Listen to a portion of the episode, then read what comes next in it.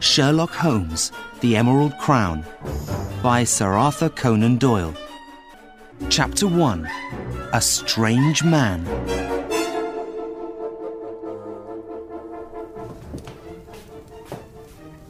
Holmes, I said one morning, come over here to the window.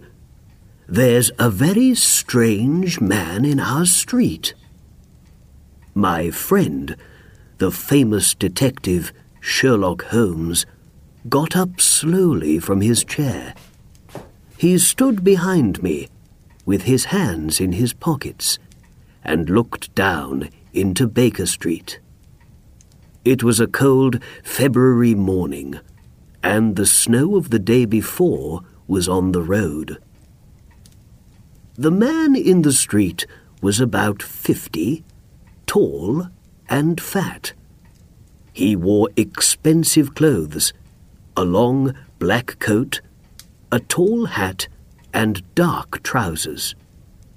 He ran along the street, and he looked very worried. His hands went up and down quickly, and his head moved from left to right. What's wrong with him? I said. He's looking at the numbers on all the houses, Watson? said Holmes. He's coming here, I think. Here? I asked, Yes. said Holmes. He's very unhappy about something, and he wants my help. Just then, the man stopped at our front door, There. I told you, Watson. said Holmes with a smile. He's here to see me. Not long after that, the maid brought the man up to our room. Soon he stood in front of us. His head moved from left to right, and he put his hand up worriedly and pulled his hair from time to time. His mouth opened, but he couldn't speak. Holmes took him by the arm and smiled. Please sit down.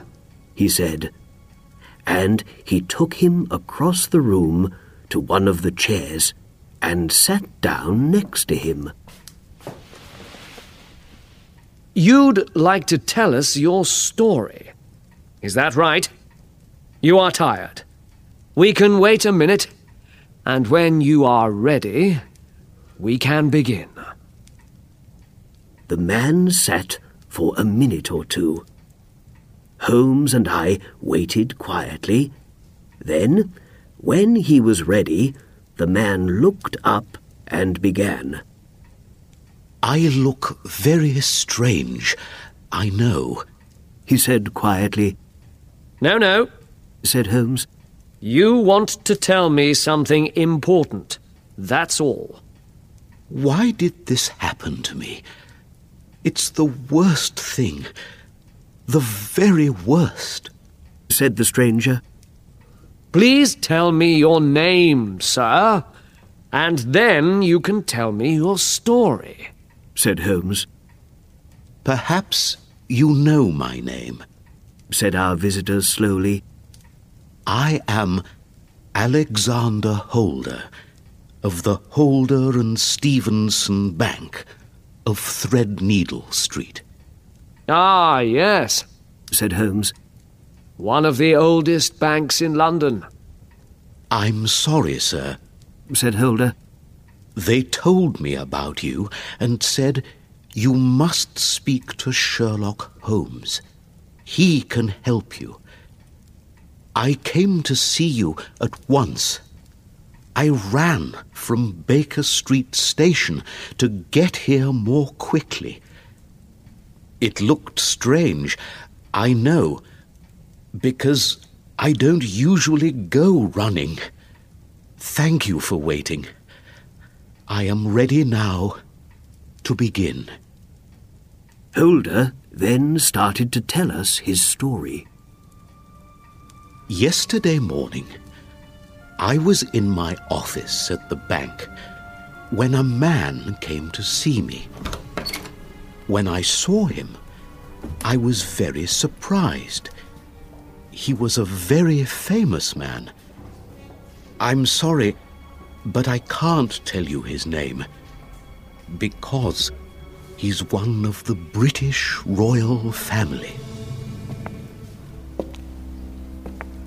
Mr. Holder, He said, people come to you to borrow money, I hear. Yes, they do, I said, and we always give it to them when we can, I see. said the man. Well, I need to borrow fifty thousand pounds from you at once. Fifty thousand, I said. Yes. I can borrow that money many times over from my friends, of course. But I wanted to come to a bank for it. It's not good to borrow from friends. After you give the money back to them, they always ask you for things later to say thank you. And how long do you need this money? I asked, For six days. said the man. Someone is going to give me a lot of money on Monday. So I can give back the fifty thousand pounds to you then. But I need the money now. Well, for the bank to give out fifty thousand pounds, you need to leave something expensive with us, I said. The man then took out a big black box and put it on the table. I was very surprised when he opened it. Do you know the Emerald Crown? he said. It's one of the most famous crowns in England, I answered. Well, this man took the emerald crown out of the box. It's gold, with 39 large emeralds, all of the most beautiful green color. He told me Please be very careful with it. And don't take it away from the bank. he also said Please don't tell any of your friends or family about it. He was afraid of a scandal for the royal family, I think. Well, I gave the man the fifty thousand pounds. He thanked me and quickly left the bank. He's going to come back on Monday morning for the crown. But then I started to feel worried. One night last week, somebody went into a bank not far from us in Threadneedle Street and took a hundred thousand pounds from the building. I was unhappy about leaving the emerald crown at the bank, so last night I took it home with me. I left work at about six o'clock. I closed the door of the bank behind me and I looked carefully up and down Threadneedle Street. In the dark, nobody saw me put the black box under my coat. I then took a carriage back to my house in Streatham. It was, of course, a cold, snowy evening, and the carriage drove along very slowly. There was only one man in the carriage with me, and he didn't see the box, I know. I had it under my coat all the time. I felt pleased when I arrived home. I ran upstairs to my office and put the black box into the desk there. I locked the desk with a key and then went over to the window.